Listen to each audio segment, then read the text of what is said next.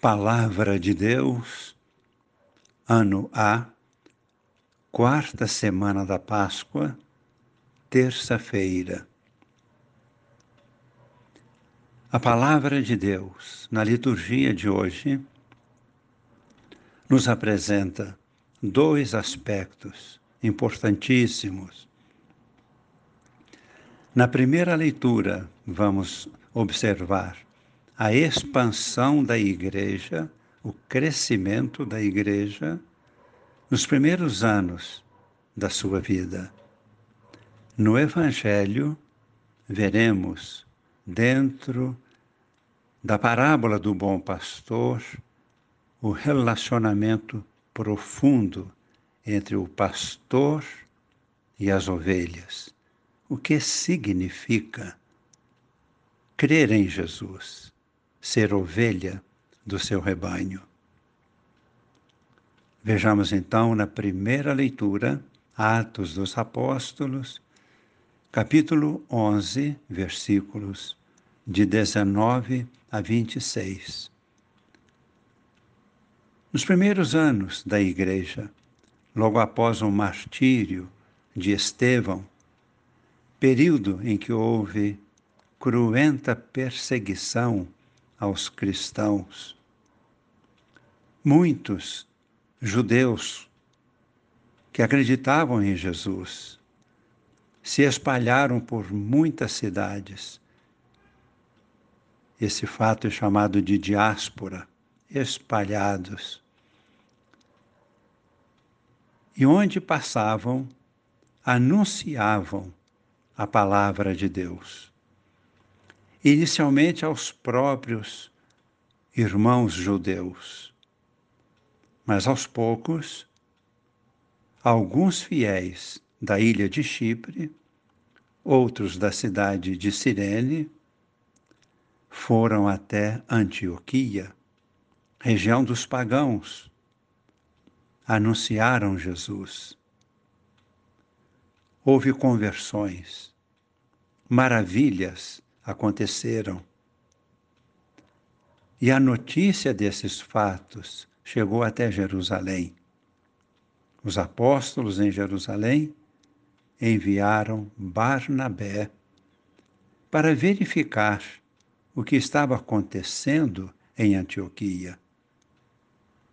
Barnabé, fiel à sua missão, vendo tudo o que estava acontecendo, reconhece a ação de Jesus, a ação do Espírito Santo, a conversão das pessoas, os prodígios que aconteciam, só poderiam acontecer pela força do Espírito Santo.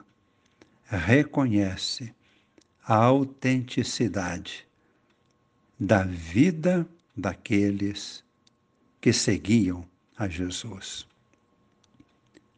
E percebeu um campo tão fértil para a evangelização em Antioquia, que foi até a cidade de Tarso pedir ajuda a Paulo. Paulo aceitou o convite e, juntamente com Barnabé, os dois foram para Antioquia e trabalharam juntos. Deste trabalho cresceu toda a missão de Paulo, que saindo depois de Antioquia, percorreu praticamente todo o mundo habitado, as principais cidades, levando o Evangelho até o fim da sua vida, seu martírio em Roma.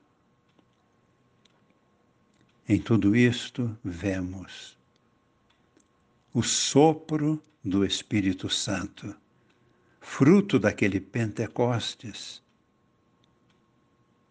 Tudo isto começou a partir da iniciativa de fiéis que estavam fugidos, morando em Chipre, outros em Cirene, eles foram anunciar o Evangelho. E Antioquia tornou-se um lugar central da missão do apóstolo Paulo.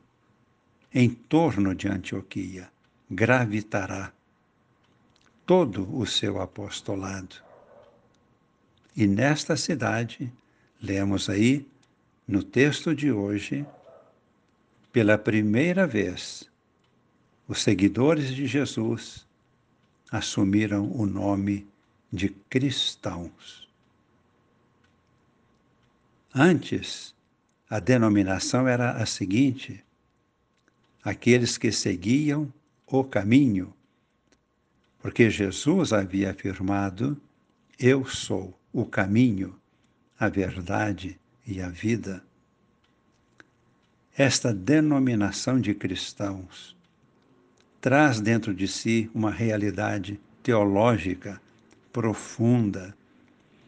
Esses discípulos se qualificam e se denominam em relação direta e estreita com o fundador da Igreja, com Jesus Cristo, com a sua pessoa, e se denominam cristãos, significando queremos viver o que Jesus viveu. Queremos ter a sua vida. Queremos viver por seu espírito. Luz maravilhosa para nós hoje, que estamos tomando consciência que somos discípulos missionários de Jesus e de Maria Maria, que esteve presente em Pentecostes, esteve presente na cruz, no sacrifício de Cristo.